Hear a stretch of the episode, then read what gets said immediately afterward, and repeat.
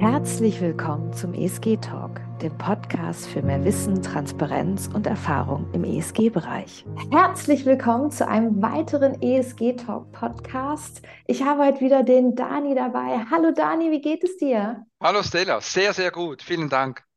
Bevor wir heute starten, möchte ich dir, liebe Zuhörerinnen, lieber Zuhörer, ein frohes neues Jahr wünschen und ich hoffe, es gehen mindestens ein Wunsch geht in Erfüllung.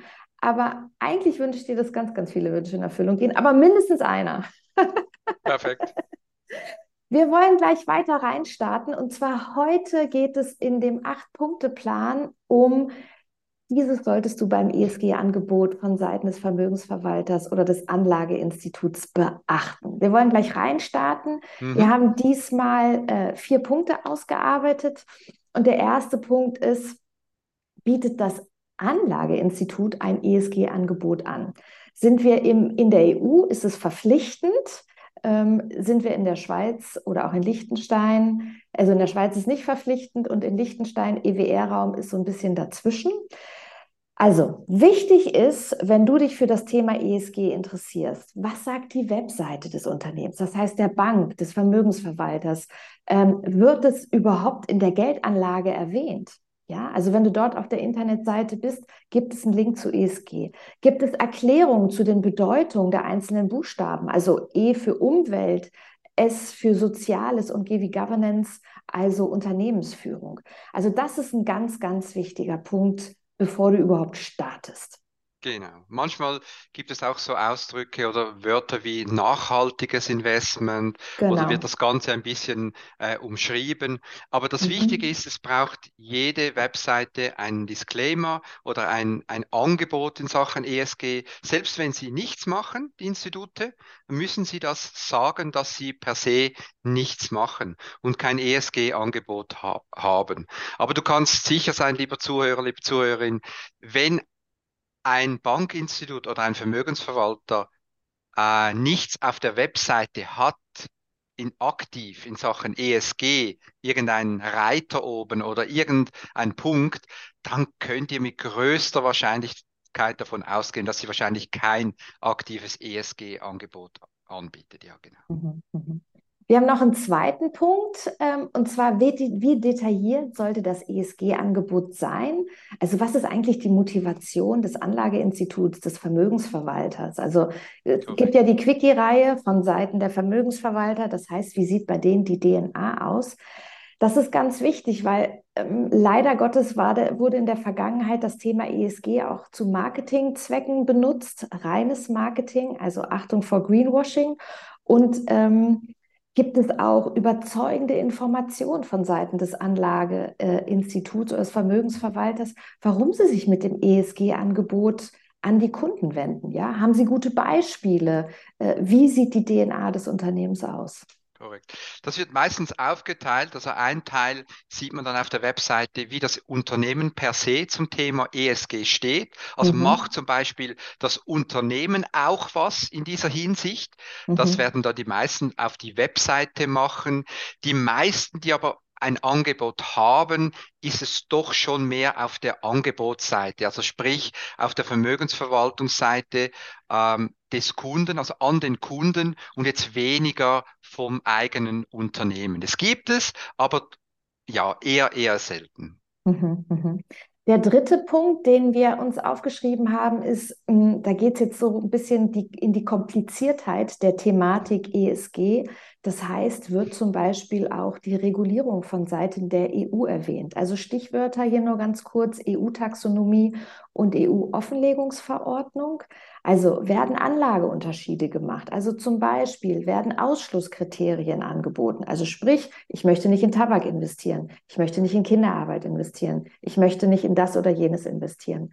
Positivkriterien, ja, was wird positiv besonders hervorgehoben? Ähm, werden zum Beispiel auch die Bedeutung von ESG-Scores oder so zum Teil so ein Ampelsystem, manchmal gibt es auch Bewertungen wie in der Schule, Schulnoten, wird das erklärt. Mhm. Und ähm, gibt es auch verschiedene Anlagethemen. Also heißt es zum Beispiel, wir investieren in Wasser oder in Holz oder in Microfinance oder andere Themen, die hm, mit der, mit dem ES, ESG-Thematik sehr, sehr verwandt sind und sehr, sehr naheliegend sind. Genau. In der Schweiz sollte man das finden. Ähm, in der EU und im EWR muss man das finden. Also wenn man auf der Website ist eines Unternehmens in der EU oder im EWR, dann muss die ESG Strategie erwähnt sein. Es muss dem Anleger die Möglichkeit gegeben werden, dass er versteht, falls er ähm, sich für ein Vermögensverwaltungsmandat entscheidet, wie im groben, nicht im Detail, aber wie im groben ähm, dieses Offering auch wirklich aussieht. Und mhm. das geht dann schon recht ins Detail, so wie du das jetzt erklärt hast. Also das gibt es tatsächlich, dass dann EO-Taxonomie ist, Positivkriterien, Negativkriterien. Da geht es darum, dass sich der Kunde einfach mal oder der potenzielle Kunde informieren kann, in welche Richtung das Institut ESG in ungefähr anbietet und ob dann das auch etwas wäre für den äh, zukünftigen Kunden. Ja, ja.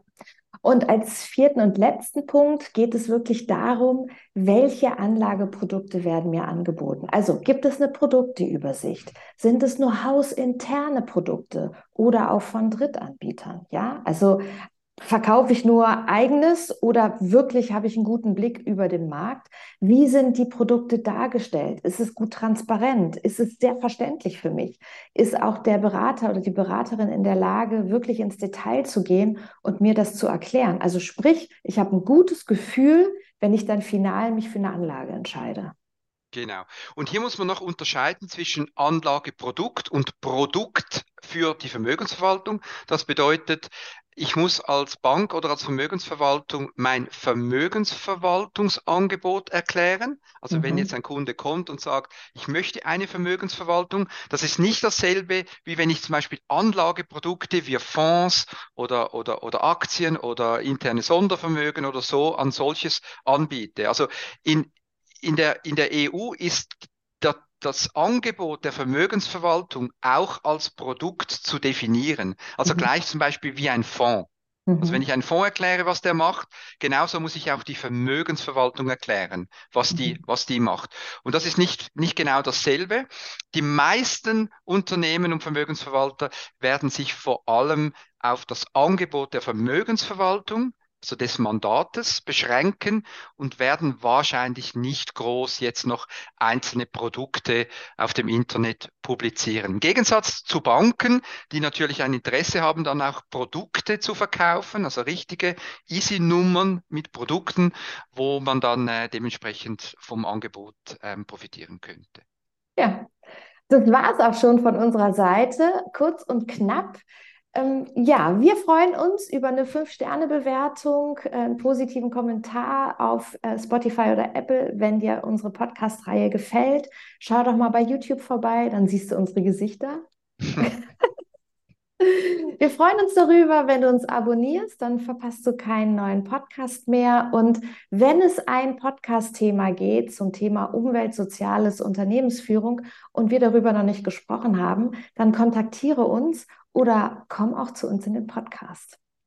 Genau. Dani, ich freue mich. Bis zum nächsten Mal. Ja, Mach's gut, danke vielmals, Stella. Morgen, morgen, morgen. Morgen bereits wieder. Genau, super. Mach's gut, mein Lieber. Perfekt, tschüss. Tschüss. Danke, ciao.